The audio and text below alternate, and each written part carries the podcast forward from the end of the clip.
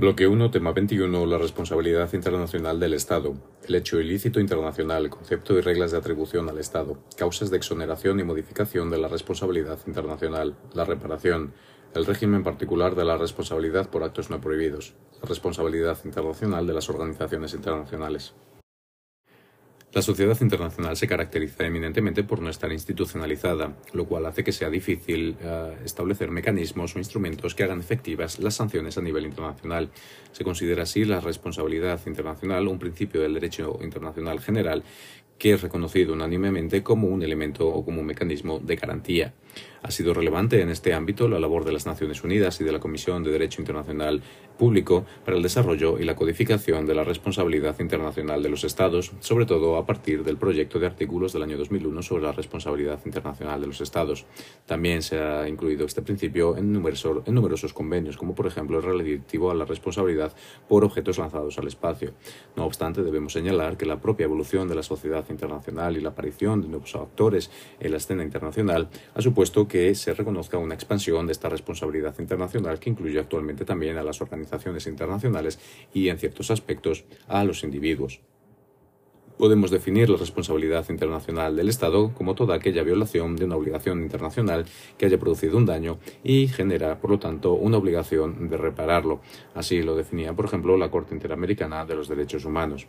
En cuanto a la evolución de este concepto de responsabilidad internacional del Estado, podemos señalar su inicio a partir del siglo XIX, cuando se pasa también de una responsabilidad meramente subjetiva a elementos que desarrollan una responsabilidad objetiva, es decir, aquella que incluye la responsabilidad incluso por actos que no sean no estén prohibidos eh, internacionalmente. El, el, juez Ancelotti, por ejemplo, estableció el concepto de que si se ha producido un daño existe una responsabilidad y por lo tanto una obligación de reparación un objetivismo que ha sido reconocido también por eh, la Corte Permanente de Justicia en el asunto de la fábrica Chorzov. Hoy está aceptado este principio unánimemente como un elemento esencial, un principio fundamental del derecho internacional público. Eh, no obstante, eh, la responsabilidad, como se señalábamos, se puede establecer por la acción directa que sea prohibida del Estado, pero también por eh, el riesgo o eh, por eh, el daño que se haya producido derivado de acciones que no, es, han sido, no son prohibidas expresamente por el derecho internacional, pero que pueden causar daños. En cuanto al proceso de codificación de esta responsabilidad internacional de los Estados, eh, podemos iniciarlo con la resolución de 1953, donde se inicia la labor de codificación de las Naciones Unidas, estableciéndose así el proyecto de artículos de responsabilidad internacional del Estado de 1980 y el proyecto de responsabilidad internacional del Estado de, del año 2001. Sin embargo, no son vinculantes jurídicamente, pero sí eh, re, regulan la responsabilidad por los actos ilícitos. Eh, además, se establece eh, un eh, proyecto de artículos de responsabilidad internacional por las consecuencias perjudiciales de los actos que no son prohibidos por el derecho internacional penal en el año 1998 y un proyecto de artículos de responsabilidad internacional de las organizaciones internacionales del año 2011. A esta codificación, a partir de esta codificación, perdón, podemos establecer el concepto de un hecho ilícito internacional, un hecho ilícito internacional que conlleva, por lo tanto, una obligación de cesar en esta actividad ilícita y reparar los daños que se hayan producido. El proyecto de artículos del año 2001 establece en su artículo segundo que se considerará como tal, cualquier acción u omisión que constituya una violación de una obligación por parte del Estado y que le sea eh, atribuible según las normas de derecho internacional público.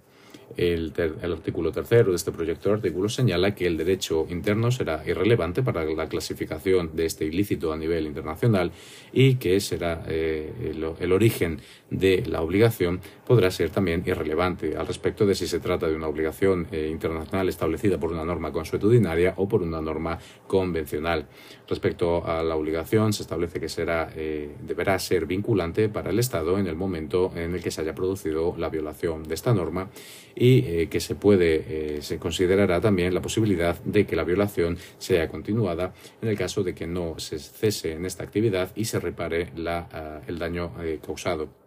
Se establece también el concepto de violaciones graves como la responsabilidad que se podrá ampliar ante toda la comunidad internacional en conjunto cuando se hayan producido este tipo de violaciones de mayor entidad. Este será, por ejemplo, según el artículo 40 del proyecto de artículos del 2001, las violaciones de las normas del Jus Cogen o el incumplir de manera flagrante y sistemáticamente el derecho internacional público. En cuanto al mecanismo para la atribución de la responsabilidad, se sigue el elemento subjetivo, es decir, el hecho debe ser atribuible al Estado para poder exigirle al mismo la responsabilidad y su reparación.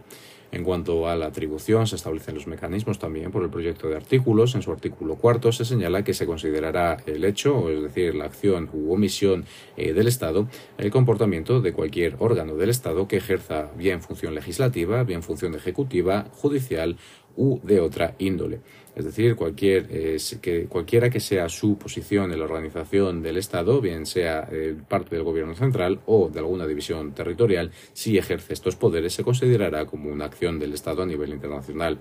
El artículo séptimo amplía también esta eh, subjetividad o esta atribución eh, para los casos en los que se extralimiten en sus competencias algunos órganos, por lo que también les serán atribuibles al Estado los hechos que se cometan por las entidades que no son órganos del Estado, pero que ejecuten sus prerrogativas eh, con carácter público por parte del personal, de las personas o un grupo de personas que actúe bien bajo el control o la dirección de, de hecho del Estado, aunque no formen parte oficial de la organización del mismo, aquellas personas o grupos en ejercicio del poder público, en ausencia de una autoridad oficial, también los órganos que estén puestos a disposición por otro Estado eh, en el ejercicio de poder público, y eh, finalmente también eh, las actividades o las omisiones relativas a los movimientos insurreccionales y también se considerará como última ratio aquellos actos que no hayan que no estén señalados eh, como eh, parte del Estado por estas normas, pero que el Estado reconozca como propios. Es decir, podemos establecer que bien el reconocimiento, bien el ejercicio de poder público por algún órgano supone la eh, subjetividad o la atribución del hecho a el Estado. Respecto a las cláusulas para la modificación o la exoneración de esta responsabilidad atribuida, el proyecto de artículos reconoce ciertas causas que excluyen eh, la ilicitud del acto. Es decir, cuando ésta se haya producido con el consentimiento dado por parte del perjudicado de forma válida, esto es relevante, puesto que no se considerarán eh, válidas cualquier mecanismo que se haya establecido, sino que deberá cumplir una serie de requisitos. En segundo lugar, se considerarán también eh, como no ilícitos aquellos actos que se hayan ejercido en uso uso de la legítima defensa, reconocida según el artículo 51 de la Carta de las Naciones Unidas, y también aquellos eh, actos que se ejerzan en, virtud de contramedidas o represalias que se hayan adoptado, que deberán tener, no obstante, el carácter provisional y haber sido notificadas al Consejo de Seguridad de las Naciones Unidas. También se eh, exonerarán aquellas situaciones que se hayan producido por eh, fuerza mayor, es decir, por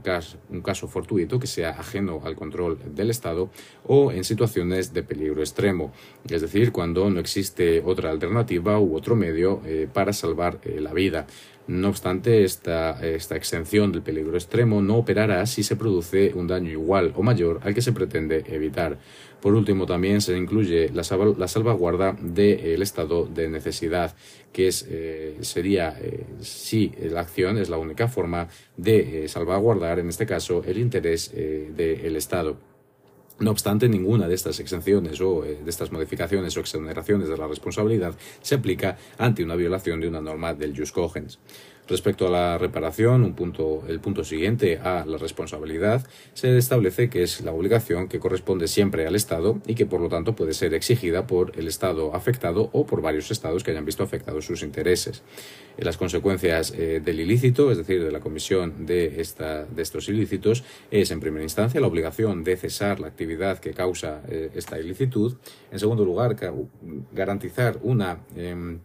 no repetición de este tipo de actividades y, en tercer lugar, eh, cumplir con la obligación del derecho internacional y reparar los daños causados por el ilícito. Entre las formas de reparación que se, conocen, pues, se reconocen por parte del derecho internacional eh, serán subsidiarias las unas de las otras, aplicándose siempre una en defecto de la anterior, buscándose eh, siempre la mayor reparación posible. Es decir, se aplicará en primera instancia la restitución, que sería volver a la situación previa al ilícito, salvo en estos casos que no se imposible o que sea un coste excesivo eh,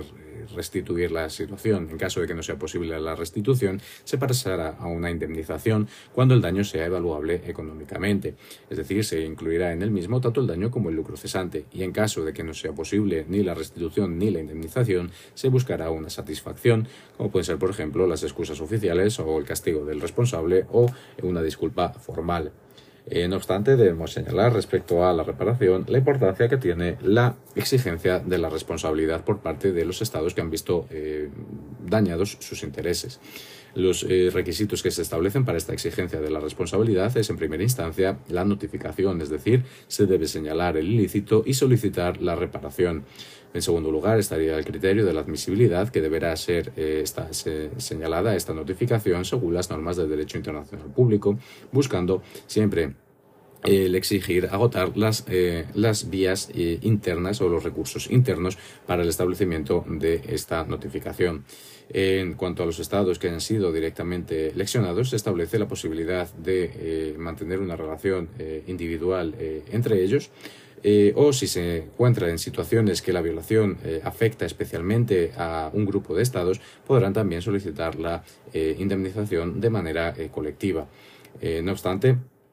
eh, esta situación eh, eh, establece también que se podrá solicitar la indemnización por los estados que hayan visto lesionados sus intereses de manera indirecta, es decir, podrán invocar la responsabilidad para el cese y las garantías de no repetición, así como cumplir con las obligaciones de reparación con los estados eh, lesionados, pero no para sí mismos, eh, salvo que se trate de normas del Jus Cogens, en cuyo caso la responsabilidad se podrá extender a nivel internacional, siempre buscando el, sobre todo el cese de las actividades y, como señalábamos, la eh, restitución de los casos en los que sea posible.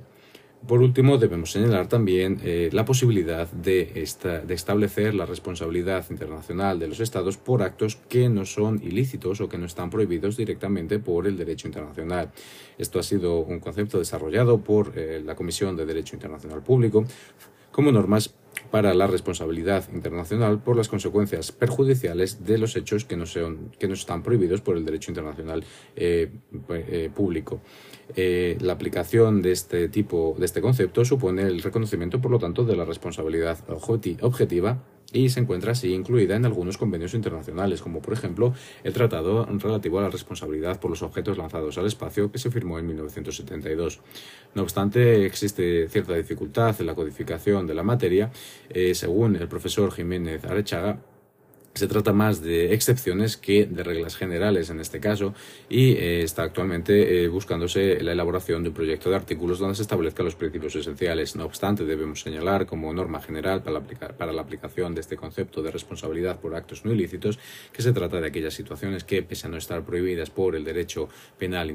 por el derecho eh, internacional público, supongan el daño o un agravamiento de los intereses de un Estado que bien puede ser vecino o bien puede ser un tercer Estado, buscándose, por lo tanto, o pudiéndose exigir por este Estado que ha visto eh, dañados sus intereses una reparación. Por último, como señalábamos, la ampliación de la sociedad internacional supone también la extensión del reconocimiento de la responsabilidad internacional a las organizaciones internacionales. Eh, estas eh, presumen, presume, por lo tanto, el reconocimiento de la subjetividad internacional de las organizaciones internacionales a fin de reconocerles esta capacidad de responsabilidad internacional. En cuanto a la atribución de esta responsabilidad, se trata de aquellos actos que hayan sido realizados por un órgano o un agente de la organización internacional con capacidad para vincular a esta siempre que haya sido en ejercicio de sus funciones o incluso si ha excedido en el ejercicio de sus funciones también podrá ser eh, vinculada la responsabilidad a la organización internacional.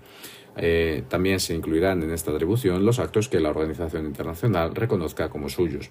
Las consecuencias fundamentales de esta responsabilidad internacional de las organizaciones será la nulidad de los actos de la organización internacional que hayan causado este y que sean eh, provocados por o que hayan provocado un ilícito internacional o eh, que hayan provocado un daño